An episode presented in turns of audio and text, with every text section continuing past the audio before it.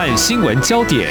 焦点时事探索，两岸互动交流，请听中央广播电台新闻部制作的《两岸 ING》。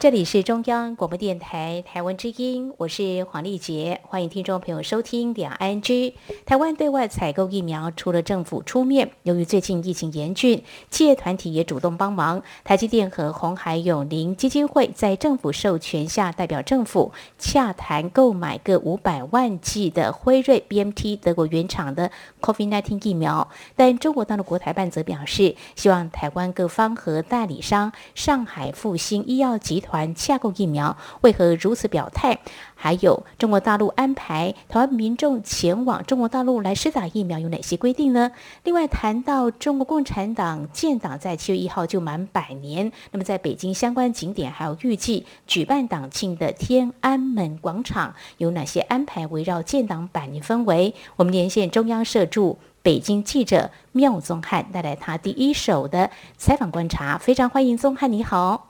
主持人好，听众朋友大家好。好，我们先谈到疫苗这个焦点议题哦。一年多来，其实台湾控制疫情得当，不过就从五月开始，本土疫情就快速蔓延。由于政府对外采购疫苗，从三月起分批进来，数量并不多，民间就开始积极主动协助来洽购哦。那么我们政府一开始强调基于疫苗的安全考量，那么是由国家来采购，也表示过程不无中国大陆阻挠。不过呢，就在六月十八号的时候，由我们的行政院来宣布授权台积电、红海各买五百万剂的 BMT 疫苗，直送台湾捐给政府。观察到中国大陆国台办在当天好像就表达希望台湾各方跟代理商，就是上海复星医药集团洽购疫苗，而又回到卫生部长陈时中在十八号当天表示，这两家公司各有管道，虽然困难重重，不过我们的政府会协助一起来排除困难，希望都能够成功哦。呃，只要能够取得德国 B M T 原厂授权疫苗，一定进得来。不过我们刚刚谈到国台办的立场。呃，希望跟这个代理商来洽购，是不是显示中国大陆也可以协助？不过这协助的方式是不是有某些考量是政治吗，或怎么样？它主要当天的谈话内容是有哪些呢？宗翰。好，我们看到呃，在这个呃行政院宣布，就是委托这个台积电以及这个永龄基金会来这个采购 BNT 疫苗的当天呢，那。国台办是在当天的傍晚，啊，发布了这个新闻稿，表示说呢，还是要透过这个呃上海复星集团他们代理的这个 BNT 疫苗，那必须要呃透过上海复星来进行采购哦。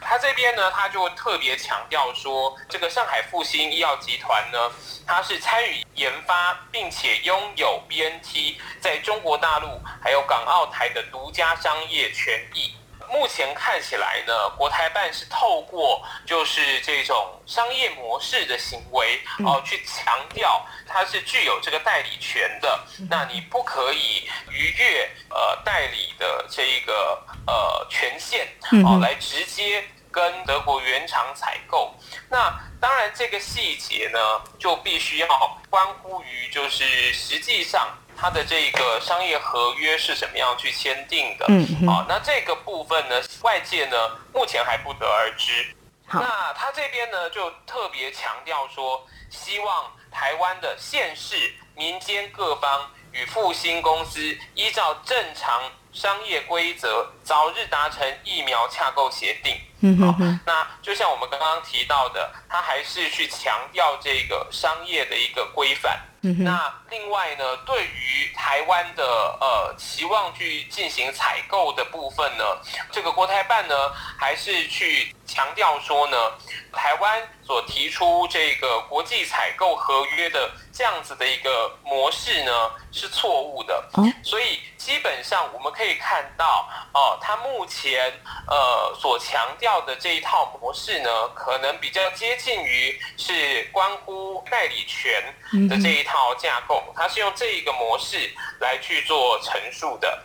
好，非常谢谢宗翰带给我们你在啊北京的观察。中国大陆国台办那么在十八号当天，也就是我们的行政院宣布授权台积电还有鸿海各买五百万剂的 BMT 疫苗，呃，他们所持的一些观点，认为啊，透过他们代理商应该是可以来洽购这个疫苗的，而也指出呢，台湾的一些采购模式可能啊是有一些啊错误或问题的。我想目前。我们的台积电还有红海就永宁基金会呢，应该是寻各种可能的方式来洽购呃相关的疫苗。我想这个部分呢，我们会持续关注哦。那么接下来我们要谈这个施打疫苗了哦。我们知道，呃，台湾接种疫苗分类别依顺序来开打。那么除了第一线的医护人员优先施打之外，我目前大概七十五岁以上的高龄长者是主要接种对象哦。而看到中国大陆在年初就开始呃施打这个疫苗，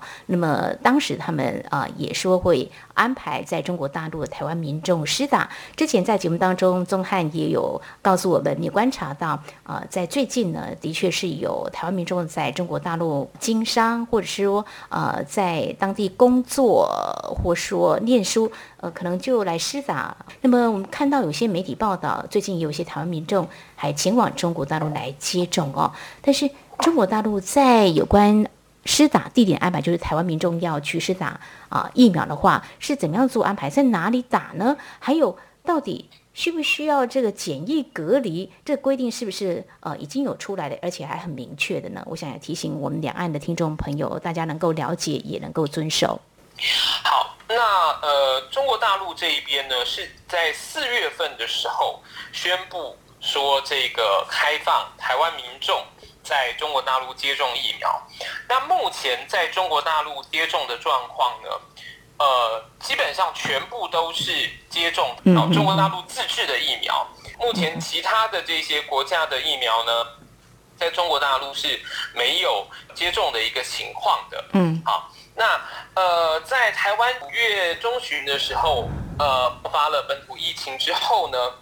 在这边的一些台湾民众，当然也就开始有更多人。啊，比如说他有回台需求的，那有一些人他就在呃这边开始会呃去接种。那这个接种点呢，除了这个学校或者是这些企业他们会安排之外，那其实很多就是你所居住的社区呃附近呢都会有这种呃属于社区的一个接种点。那接种点还是会区分的哦。就是有的接种点，它如果比较小的、比较 local 的，哦，那种真的是在社区里面的那种接种点的话呢，它可能没有办法去帮这个台湾人或者是境外人士来接种。那有的呢，你就是必须要跑到附近的，还是属于那个区域的比较大型的接种点来接种。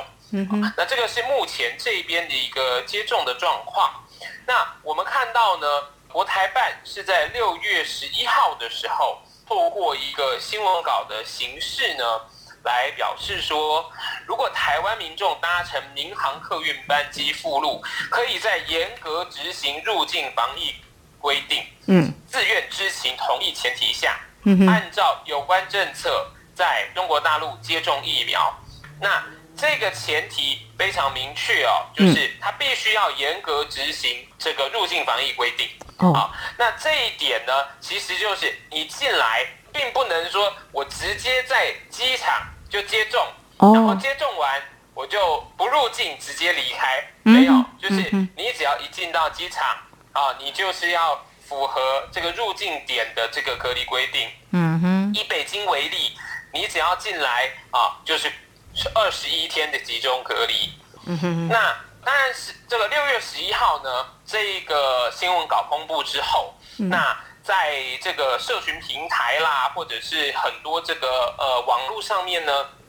就有相关的讨论，那很多的这个谣言哦，也都开始传出来，包含我刚刚提到的那种情况，很多的这种呃谣传呐，就说哦，现在这个有呃中国大陆的沿海城市哦，台湾人比较多的这些城市，它呢已经开通了绿色通道啊，可以在直接在机场接种等等。嗯哼，那。很快的呢，在上一周的这个国台办的记者会上面呢，国台办发言人马晓光呢就否认了这样子的说法哦。Oh. 其实呢，有蛮多陆媒也在询问说，是不是会开放这种便利性或者这个便捷通道？Mm hmm. 哦，就是让台湾民众呢在不用入境的情况下，不用隔离的情况下，直接在机场来接种疫苗，mm hmm. 然后呢就可以直接离开。嗯哼，那但是呢，马晓光的说法呢是，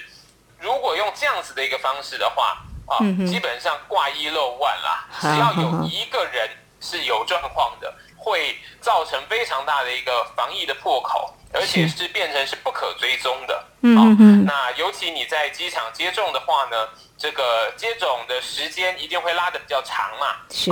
那而且呢还必须要观察等等。那在那样子的一个情况下呢，这是不可行的。所以呢，如果我们总体来看呢，目前中国大陆对于台湾人在陆接种疫苗的政策，其实跟四月一样是没有任何改变的。啊，那六月十一号的这个表态呢，它也就只是单纯的一个表态，就是说，哦，如果你需要，你当然是可以到中国大陆来接种疫苗，但是。啊，一样必须要完成隔离。嗯、那我们知道，在中国大陆呢，呃，轻则十四天啊，那像北京这样比较严格的是集中隔离二十一天。嗯，然后呢，在这边呢，两剂疫苗中间间隔也是二十一天。哇，所以如果真的要到中国大陆接种疫苗，其实。呃，前后加起来就是两个月的时间，是。啊，再加上回台隔离的十四天，嗯、所以呢，那个时间成本是非常非常大的啊。嗯、那实际上，呃，真的跑到中国大陆只为接种疫苗而来的人，呃，就这个旅行业者，呃，他们的经验其实是几乎没有的。哦，大部分都还是因为要来工作，哦、呃，所以呢，哎，我就顺便来。接种疫苗，嗯哼，啊，有的可能过去一年他有业务在这边，但是他都没有过来，他可能趁这个时间点过来，嗯、这样子的状况是有的。嗯哼，那我们认识的一些旅行业者也坦言，他说，如果真的有时间跟有那样子的金钱，哦，可以这样接种疫苗的人，嗯、他也不会选择到中国大陆。接种疫苗，哦，很多跑到美国去接种疫苗的。这样子的族群是有的。好，好，非常谢谢宗翰呢，特别跟旅行业者来了解啊，是不是有台湾的民众前往中国大陆去施打疫苗？刚刚提到到美国施打疫苗还是免费的呢，而且接种点是不一样。当然，中国大陆为了避免防疫有破口，所以啊出现所谓的在机场接种，在台湾我们来看是所谓的这个错假讯息，可能就是一个假讯息啊。那么国台办也在六月十一号的时候特别把这个相关规定。在在做了一些说明，而在今天，我们非常谢谢中央社驻北京记者苗宗翰，在我们节目前半阶段，先带我们一起关心在台湾方面呢，由于这个疫苗短缺，政府呢也是积极在洽购，但是企业团体也一起来帮忙，而中国大陆也说是可以透过他们的代理商来协助洽购啊，有关 BMT 疫苗，那么到底这个模式是如何？我们是不是很顺利呢？未来在节目当中也会持续来关注，稍后节目后半阶段。我们就要来关注另外一个焦点，就是中共建党百年七月一号即将到来。那么相关的一些庆祝活动呢，其实在很多地方都已经展开。稍后北京啊有一些特殊的点是可以来做一些近距离的观察的。那么到底有哪些？我们稍后节目后来。今天的新闻就是明天的历史，探索两岸间的焦点时事，尽在《两岸 ING》节目。这里是中央广播电台，听众朋友继续收听的节目是《两岸居》，我们节目持续连线中央社驻北京记者苗宗汉。那么接下来我们要一起关心跟探讨的议题就是，呃，七月一号就是中共建党百年哦。记得上次大概六月七号跟宗汉你连线哦，就已经谈到这个中共围绕党庆，在所谓的革命圣地推这个红色旅游哦，啊，目的在认识也重温党。如何一路走来的点点滴滴，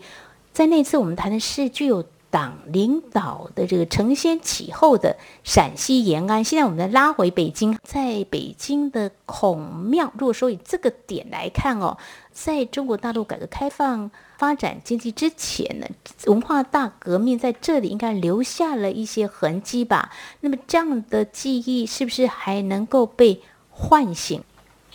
好，呃，其实呢，就在中国大陆年初本土疫情过了之后，那在经过三月份两会的这个呃政治高峰热潮之后呢，北京这一边的整个旅游的热度也都上来了，嗯，特别是北京又是政治中心，那它也绝对也是。目前这个红色旅游团很重要的一个点哦，所以呢，在呃北京这一边的这个红色景点呢，那每一天都人潮非常的众多，包含什么香山革命纪念馆啊等等。那当然，这一些旅行团到了北京，不可能只去这一些红色景点，还是会去走访其他的这些名胜。在这个北京城内呢，呃。再结合，比如说现在他们在推行的这个中华文化等等，嗯哼，那北京孔庙呢，呃，也是这个其中一个旅游的一个重点之一。嗯哼，那呃平日去呢，其实都还可以看到有一些这一种呃学生的参访团，嗯，那甚至于呢是这一种呃看得出来可能是从外地过来的这一些党员的这种参访团哦。嗯、那其实有些讽刺的就是说，呃北京孔庙那经过文革的一个破坏，到后来呢他把它重新的再修复，然后呃现在呢还是这样在开放，但是呢呃在这个。建党百年的时候呢，我们还是可以看到很多的从各地来的这些旅游团，他拿着中共的党旗，然后在这个北京孔庙里面来拍照。可能很多的这种机关团体出去，呃，要必须要核销啊等等，他要这种照片为证嘛啊，这我们都可以理解。但这个场景呢是讽刺的，就是如果我们把它回溯到将近这个五六十年前呢，文革的时候那个现场。那个时候，这个呃红卫兵的这个打砸抢啊，把北京的这个孔庙破坏的一个情况，那对比现在呢，就是它是一个被激进官方来维护的一个历史名胜景点。然后呢，同样呢，这个来自各地的可能是共青团也好，或者是这些党组织也好，到这个当地来参观。如果我们把它跟历史去做一个对照，其实是。呃，是很有趣的，就仿佛当年的那一切像没有发生过一样。好、那其实这个也有点体现，就是现在的一个官方论述啊。呃，我们之前也有谈到了，就是说，呃，现在呢，这个包含呃，他们现在有新编的这个党史，嗯、那里面呢，关于文革的错误的这个篇幅呢，也都相对的缩小了。那就是检视官方其实是在淡化这方面的记忆的。当年啊，破四旧立四新，好、哦，那到现在呢，开始这个推。从呃传统中华文化。但是所谓的传统中华文化到底是什么？这个论述的内容到底是什么？嗯，好，其实这个话语权都还是掌握在官方的手上。好，这个文革对中国大陆来说，就中国共产党来说，或许是创痛，也很难认错。但是现在如果能够呢，很务实的面对自我来做反思，我想或许也是中国大陆民众所期待的。哈，好，提到这个呢，还有一个点呢，或许也可以来做一些观察。事实上，宗汉也特别呃前往。当地来观察，应该也是可以来看出中国大陆怎么样来处理中国共产党他们建党所走过，呃，对于党的领导，他们在民众当中到底占有什么样的地位？呃，提到这个毛泽东，他一九二一年参与建立中国共产党，而在一九二七到一九四九年间，呃，他也成为第一次国共内战、第二次国共合作、抗日战争，还有第二次国共内战主要参与者哦。相信他在共产党具有相当重要分量。不晓得我们的听众朋友。台湾的民众有机会到北京天安门广场，呃，印象很深刻，因为会有一尊偌大的肖像，就是毛泽东哦。呃，毛泽东纪念堂在这一系列党庆活动当中，是不是也在规划之列呢？这个部分的话，怎么样观察？最近民众是不是啊、呃，也特别前往这个地方来做一些啊、呃、过去历史的回顾呢？呃，事实上，这个毛泽东纪念堂它一直以来都是这个中共的爱国主义教育基地哦。嗯。那特别，它又是在这个北京这个天安门广场中轴线上哦。那这个在呃中国的历史传统里面，它就是你可以看到，它是一个被呃非常非常重视，可以说是它的历史建筑也好，嗯哼，或者是说它对于这一个呃领导人的极其的尊崇，好，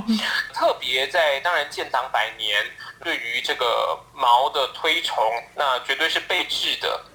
呃，包含我们刚刚谈到的这个新版的呃中共简史，哦，一定在毛泽东的这个篇幅是非常大的，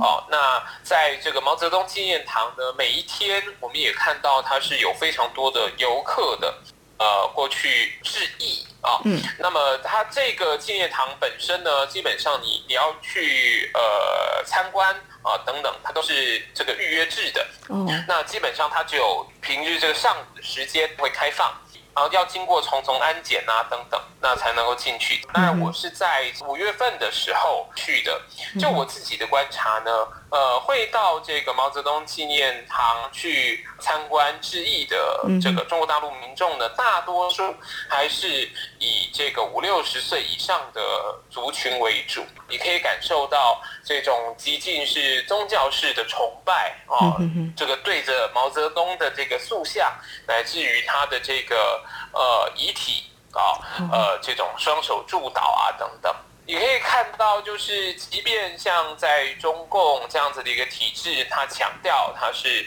无神论啊，但是呢，这种对于中共而言，或者对于现在的中国大陆民众而言，毛泽东他的一个形象，其实呃已经。近乎是像这种神奇神祇这样子的一个崇拜了，像对于神明的一个崇拜了。嗯哼。那呃很好玩的是，在这个毛泽东纪念堂参观结束之后出来，它有这种呃礼品纪念品的贩卖部。哦，那里面呢就有很多这种毛泽东的塑像的这个挂饰啊等等。那呃，我们常常可以在，比如说这个计程车哦，或者是一般民众的这些车上，哈，你就可以看到，像台湾人会挂个什么永保安康的这个平安符啊，在这个车前这个车内后照镜的地方啊，挂一些这种。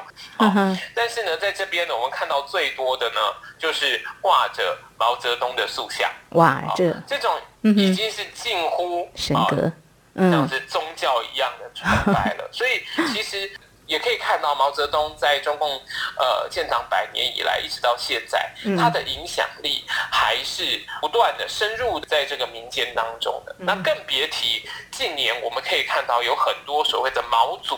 哦这一种呃保守派，中共内部保守派的这些呃势力呢，它其实一直在蠢蠢欲动。我们可以说呃或许有一些这个官方。背后的这个睁一只眼闭一只眼或支持，嗯，但不论如何，在目前中共面对了整个国际情势的一个变化，嗯，哦，这种对外关系呃相对来讲是比较呃紧张的情况下，过去带领中共啊披荆斩棘这样子的一个毛主席的形象，嗯，如今呢确实是又再度的被唤醒。而且受到很多的这种基层民众的崇拜。嗯哼，好，这毛泽东在中国大陆中国共产党呢，我想是占有一定的重要地位，不可撼动的哦。那么民众呢，尊崇这个领导。那么呃，在今年以来，在五月份的时候，呃，宗翰呢特别前往观察，发现呢，那五六十岁以上的这些世代的民众呢，他们会前往致意哦。但是比较有意思的就是说，年轻世代。会不会去呢？呃，其实我们关注中国大陆领导人呢，一代传承一代哦。当然，对于习近平他的作为，也有些人会啊来做一些比较，是不是跟毛泽东走的路非常的相近呢？最后呢，要来谈是中共将在七月一号庆祝这个建党百年哦。那么有媒体报道，中国大陆领导人习近平。可能会发表一些谈话哦，当然这个我们也会持续关注。但是现在我们呃比较想要知道最新的状况，就是说基于这个大活动的一个举办哦，整个活动能够顺利来进行，是不是在北京哦附近目前已经启动了相关的维安做法呢？宗翰，呃，其实呢，在五月底六月初的时候呢，在北京天安门广场，它已经陆续的开始进行一些。布景搭设的工程，因为这一次的这个建党百年的这个庆祝活动呢，它是选在这个天安门举行的。那虽然呢，并没有阅兵的一个仪式，但是呢，就目前这个演练来看呢，会有这个军机在呃上空有这个排列队啊、呃，这个飞行。啊，按照之前的公布呢，这个习近平也会发表一些谈话等等。嗯、那因为呢有这一些呃庆祝活动啊，所以呢在六月的中旬开始，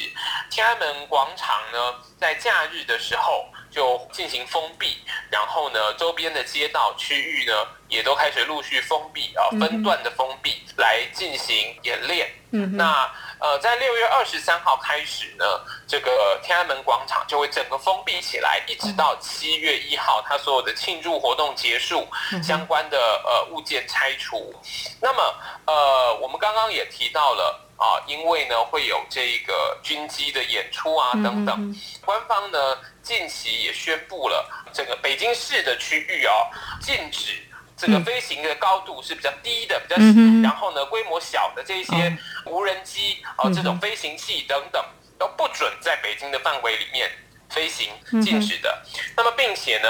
在通州这一些地区啊，如果有圈养这种信鸽啊、赛鸽等等鸟类，必须要圈养起来，禁止飞放。哦。然后呢，其他的行政区。的这一些圈养的这个鸟类呢，每天清晨到下午三点都不可以放飞，嗯哦、就是因为可能在在这个过程当中都会有很多、嗯、对对对对对这个演练，所以是禁止放飞的。嗯、那另外呢，在近期呢，一直到呃七月十五号啊、哦，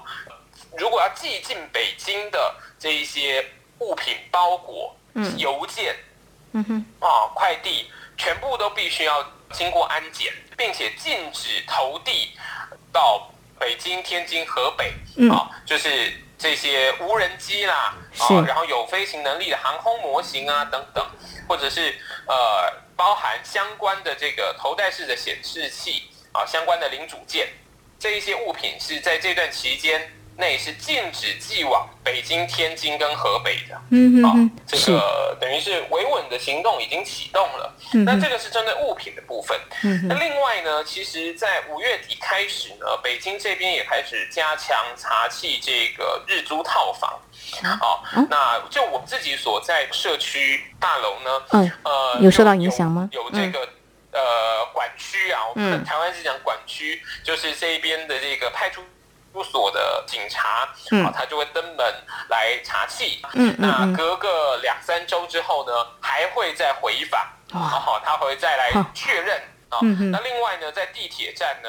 呃，他的这个临检也更频繁了。啊，以往比较少有这样的状况，但是呢，每逢只要这个重大的政治节日的时候呢，在地铁站都会有警察随机的对乘客。来呃检查你的证件，好，嗯嗯，那大概从昨天开始，这个呃北京至少我们所在的这个二环内的这个地铁站已经开始有武警来站哨了，啊，哦，那这样子的规模呢，就像呃之前两会的时候才会有的。嗯是好，我想套句中国大陆所说的，方方面面做好维稳工作，希望能够做到滴水不漏。而且从五月份开始，我想这个七月一号对中国共产党来说的确是一个大日子，当然不能够有任何的一些状况发生哦。好，非常谢谢中央社驻北京记者廖宗翰，那么带来有关中共建党百年党庆的活动。那么最新北京的一个情况。另外，在今天节目当中，我们也谈到台湾开放企业团体对外采购 B M T 疫苗，中国大陆希望能够透过上海的代理商来洽购，怎么样来解读？还有台湾民众要前往中国大陆接种疫苗，到底有哪些规定呢？非常谢谢嗯宗翰今天带给我们你在北京的第一手的采访观察，非常谢谢宗翰，谢谢您，谢谢。好，以上就是今天节目，非常感谢听众朋友您的收听，黄丽杰祝福您，我们下次同一时间空中再会。